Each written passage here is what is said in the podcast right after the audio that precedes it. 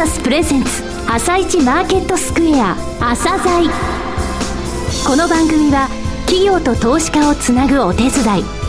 プロネクサスの提供でお送りします。皆さんおはようございます。アシスタントの長野静香です。それでは早速 MCP アセットマネジメント証券チーフストラテジストの井上哲夫さんと番組を進めてまいります。井上さんよろしくお願いします。よろしくお願いします。さて15日のニューヨーク株式市場でダウ工業株30種平均は前の日に比べ133ドル25セント安の15,168ドル1セントで終了しています。また、ナスダック総合指数も反落し、21.26ポイント安の3794.01で終了しています。え17日のデフォルト期限を控えて、アメリカの債務上限の引き上げ法案が、この日も妥結しなかったことから、ダウは5日ぶりに反落しましたよね。そうですね。あの、昨日は合意近いっていうのがですね、えー、言われていたんですね。民主党、共和党、それぞれ大物がそういう発言してましたのでね、それが結局、あの、また戻るような形になってしまいましたので、えー、130ドルぐらいですか、ただ下げましたけれども、その前に4日間上がってましたのでね、はい、500ドル以上、えー、そういうことですかね。あの、後半部分でこのお話と、あと今後この問題が解決した後、日本株の焦点となる2つのことっていうものをちょっとあの考えたいと思います。はい、後半もよろしくお願いします。続いては、アサザイ今日の一社です。アサザイ今日の一社。本日は東証ジャスダックスタンダードに上場されている証券コード6862ミナトエレクトロニクスさんにお越しいただきました。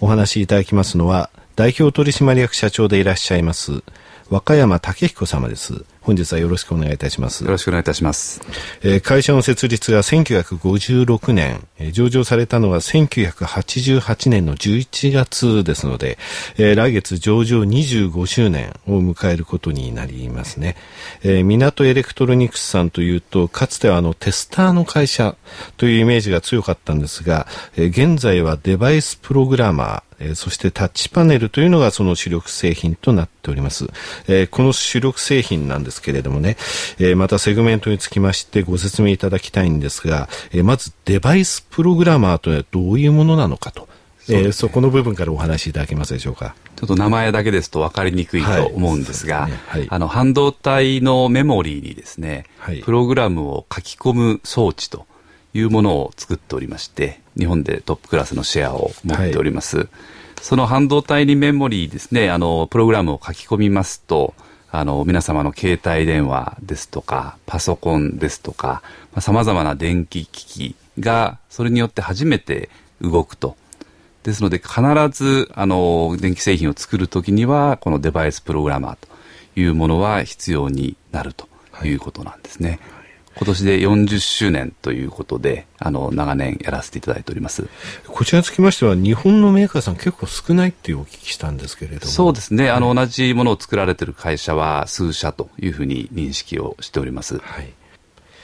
えー、続きましてタッチパネルについてお話しいただきたいんですがタッチパネルこれはもう皆さんご存知なんですけれども御社のタッチパネルというのはどういうところで生かされているか、えー、そういったところをお話しいただけますでしょうか？はい、はい皆様に馴染みのあるところで言いますと、はい、銀行の ATM ですとか、はい、コンビニエンスストアにも ATM がございますが、そこで暗証番号を入れていただいているようなタッチパネルはですね、はい、当社のものでございます。あとゲームセンターでプリクラのゲーム機ですね、そこでもタッチパネルが最近多く使われております。プリクラのゲーム機。そうですね。まあ、私はちょっとわからないんですけど、ね、あのー、まあ、女子高生の方とかですね、はい、あの、人気がありますけれどもね、写真を撮って顔にこう、少し加工したりとかですね、はいはい、目を大きくしたりとか、はい、まあ、そういう加工ができるんですが、はい、その動作をですね、タッチパネルを使ってやるゲーム機が今、主流でございます。ゲーム機になってるわけなんですか。はい、はい、確かに私の娘のプリクラは私の娘の顔ではないですね。あれはその目を大きくしたりするのは、そうですね。あの、御社のそのタッチパネルでいろいろとできるということなんですね。はい。あの、御社、あの、中型、小型とかいろいろタッチパネルありますけれども、はい、御社分類で言いますと、そうですね。中型から大型のものに強いと。大型と。えいうところなんですね。はい。大型ですと、あの、電子黒板とかですね、はい、大きいものですとテレビ局の天気予報等で使われるですね、はい、大画面のタッチパネルというものがございます。どこの放送局かってお話しいただけます？そうですね、NHK さんなんかでも使われております。NHK さんのあの天気予報であの差し棒でピその後ピヨッとあの。そうですね、雨が降ったりとかですね、雲が動いたりというような動作にも使われております。あのタッチパネルは、えー、港さんのなんですね。そうですね。はい、あと JR にも導入されてるということですね。そうですね。あの駅のホームでですね、皆さん最近使っていただいている飲み物の自動販売機と、いう大型のタッチパネルも当社がありますね。あの薄くて大きいですよね。そうですね。かなり大きいものですね。はい。はい、あとあの新幹線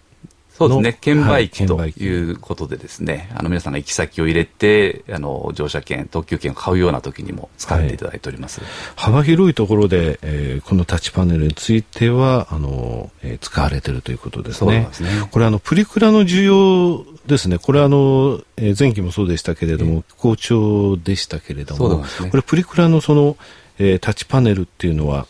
えー、シェアとしては結構高いものがありますか？そうですねあのお客様がどんどんシェアを伸ばされているので当社の製品もそれに伴ってどんどん伸びております。はいえ今年ですね、えー、御社ですけれども、日経新聞グループの新製品のニュースで取り上げられたことが2回ありました。えー、一つにつきましては、指10本で同時操作のできる大型タッチパネル。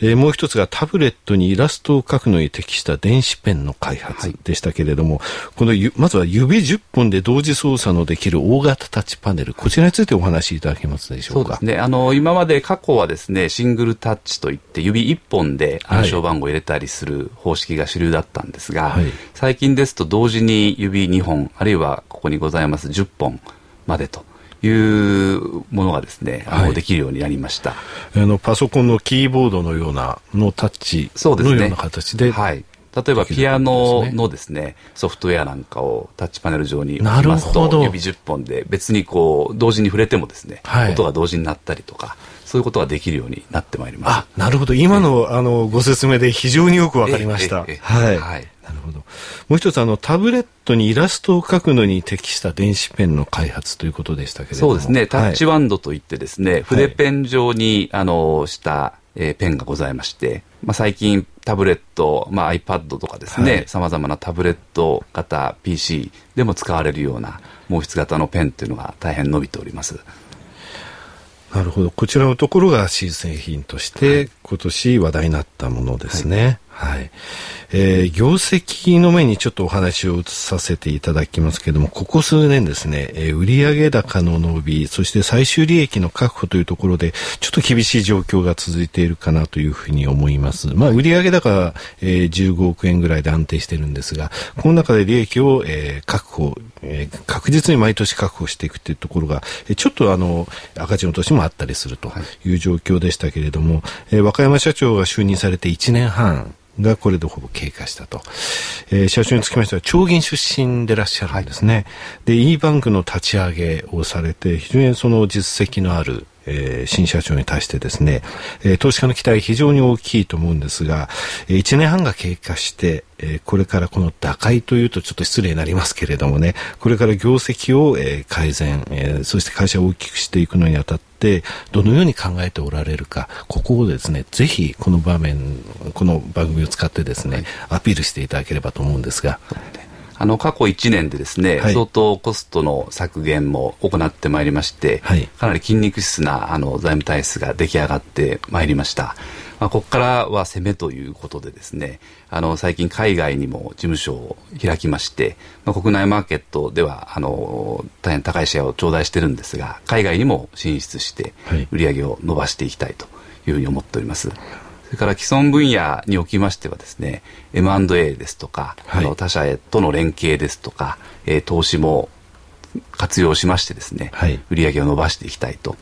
それからデバイスプログラマー、タッチパネルに次ぐ第3の分野ということで、はい、環境エレクトロニクスというものをですね、取り組んでいこうということを発表しておりまして、はい、まあ、その分野で LED ですとか、太陽光発電関係のですね、えー、まあ、電気技術というものも少しずつ取り込んでいきまして、売り上げを伸ばしていきたいというふうに思っております。はい、この環境エレクトロニクスの部分、分野に進出するということだけは発表されてました。が具体的にその、まあ、環境エレクトロニクスというと LED とか太陽光発電がありますと。そう、ね,、いった部分についてこれから積極的にされていきたい、はい、えー、その際に M&A とか他社との連携というのを含めて、えー、考えていきたいと、はい、そういうことでよろしゅうございますかね。はい、その通りでございます、はい。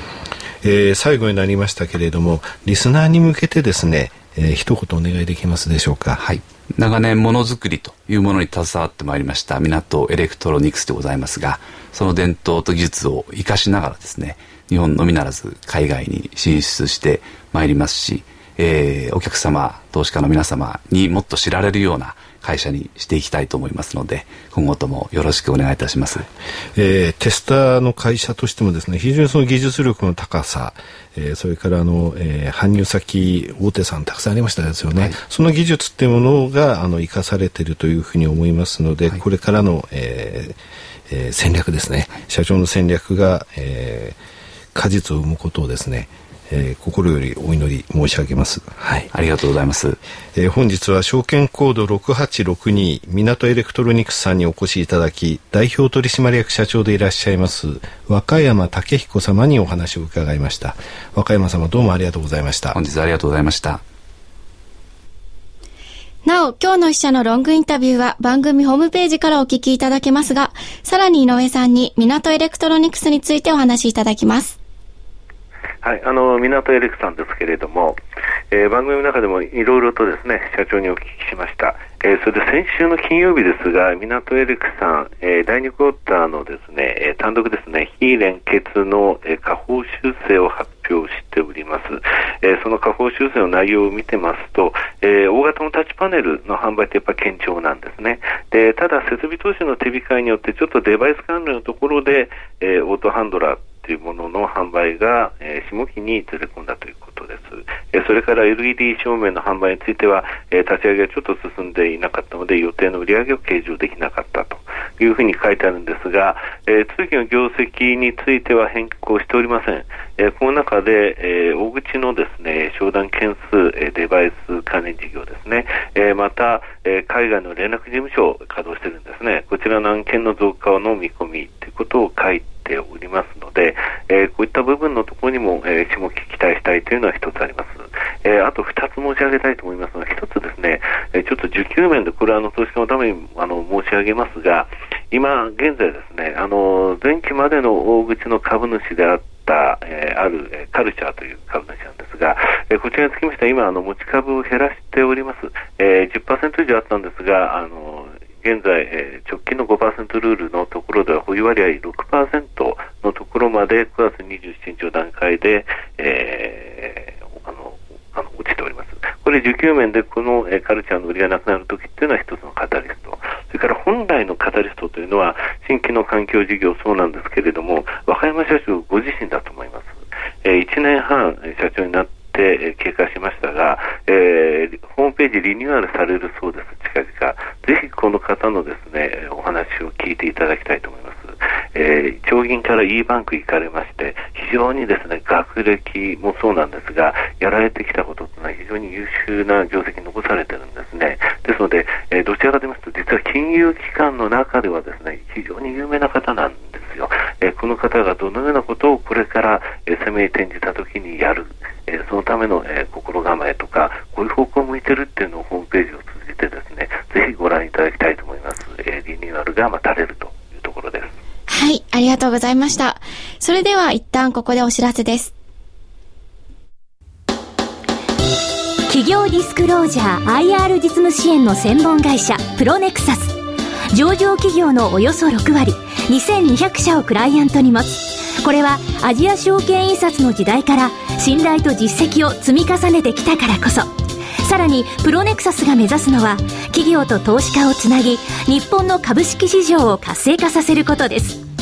プロネクサス。私たちは個人投資家の皆さんを応援します。井上哲夫。今日のストラテジー。それでは井上さん後半もよろしくお願いします。はい。あのあと2日ですね。であのデフォルト危機とい。いますかね、はい、えー、債務上限のところまで来てしまうんですけれども。あの先週の番組の中で、えー、そうは言いながら先週中の妥結はないでしょうというふうに申し上げました。え、その理由として申し上げたのが G20 の財相、え、中央銀行、え、総裁会議、それから IMF の年次総会がありますと。え、ここで、え、共和党としては、え、アメリカが名指しの批判を受けると。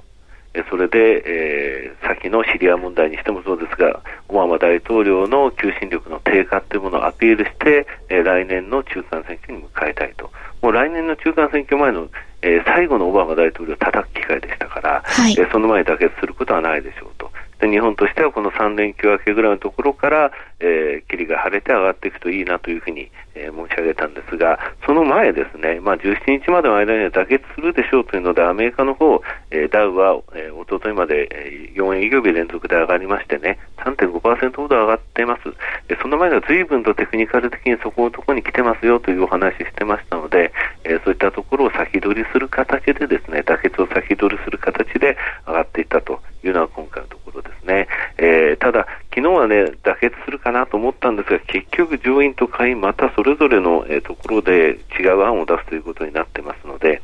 えー、なかなか、あの最後最後までやっぱりこの問題については去年の12月もそうでしたけどね、揉めるんだろうなということですね。えー、今のところですね、1月15日まで連邦政府の機関は運営しますと、あと2月7日まで債務上限を引き上げますというところは両方とも歩み寄っているようです。問題は今までもその、えー、この11 10月の17日って何かというと、今までも特別会計のところからお金をやりくりしてやってきたんですね。えそういうことは2月7日以降はだめよっていうのを、え共和党は入れたいというところで、オバマケアについての話というのはちょっと一歩、え後退したかなという印象ですので、妥結できない状況ではないというふうには思っております。はい。はい。えー、それでこれからなんですが、日本株なんですけれども、えー、一つ気になるところが2つですね、あるんですね。一つはですね、来月11月の5日からアップテックルールっていうものが廃止されます。